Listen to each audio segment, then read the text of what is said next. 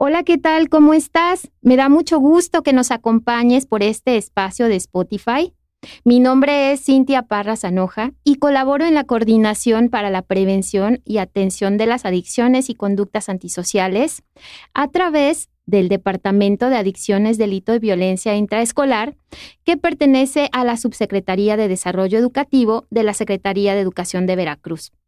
Esta coordinación, COPACA, tiene el propósito de llegar a ti para ayudarte a sensibilizarte, a que tú puedas comprender la importancia de la salud emocional en este tiempo. Por eso vas a encontrarte a través de este espacio muchos temas que te van a ayudar a mejorar tus habilidades para ser mamá o papá. Vas a poder identificar aquellos errores que te están alejando de tus hijos y podrás educar desde el amor, nunca desde el miedo. Nosotros fomentamos los buenos tratos y esperamos que este espacio sea de mucho aprendizaje. Vamos a comenzar. Vamos a seguir hablando esta semana de la parentalidad positiva, este enfoque que estamos tomando papás y mamás en la actualidad, en donde damos mucha prioridad a los intereses superiores del niño y a sus necesidades. Buscamos mantenernos cerca de ellos, mantener una conexión emocional adecuada que nos permita construir su vida con bienestar, siempre sin miedo y con mucho amor. Y bueno, hablando de parentalidad positiva, les vamos a hablar de la nutrición emocional. Y bueno, ¿qué es esto de la nutrición emocional? Bueno, ya lo hemos hablado también en otras emisiones. Esta vez les explicaré que la nutrición emocional se refiere a todos esos estímulos, experiencias, actitudes y conductas que transmitimos a nuestros hijos, que procuramos en nuestros hijos, que tienen que ver con su salud emocional.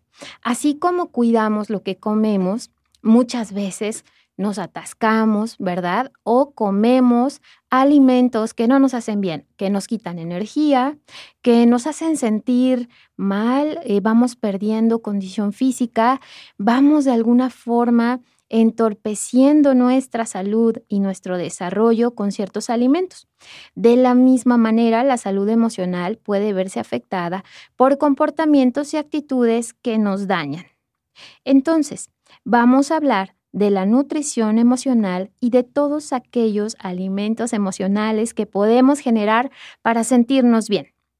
Podemos decir que podemos educar sin miedo y con amor si generamos emociones placenteras en nuestra dinámica familiar. ¿A qué me refiero con emociones placenteras? No quiere decir que todo el tiempo vamos a estarnos riendo, no vamos a tomar las cosas en serio, todo el tiempo es diversión, no, hay responsabilidades.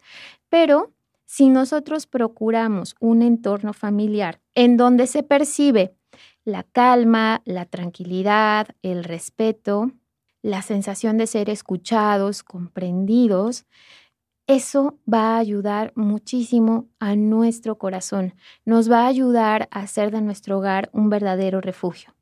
Construir espacios, ambientes que generen emociones placenteras es una inversión que vale oro en este tiempo.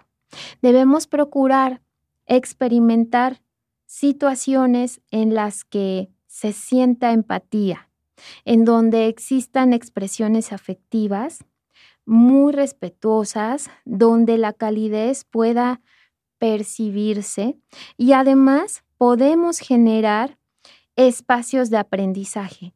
No solamente se trata de pasarla bien en nuestra convivencia, sino además aprender unos de otros. Debemos tomar en cuenta que nuestros hijos, hijas, necesitan un entorno familiar seguro, libre de violencia y malos tratos.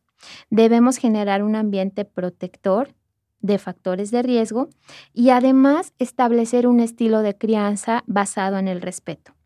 Qué importante es poner atención a cómo me siento en mi casa, cómo me siento en mi hogar. Me gusta llegar, me gusta platicar de lo que me ha sucedido en el día. Puedo sentirme escuchado, comprendido por mi pareja, por mis hijos o hijas, por quienes viven conmigo. Si no es así, pon atención. Mucho tú puedes hacer por mejorar lo que está sucediendo en tu dinámica familiar, si nutres emocionalmente no solo tu corazón, sino de quienes habitan ese refugio tan importante que es la familia.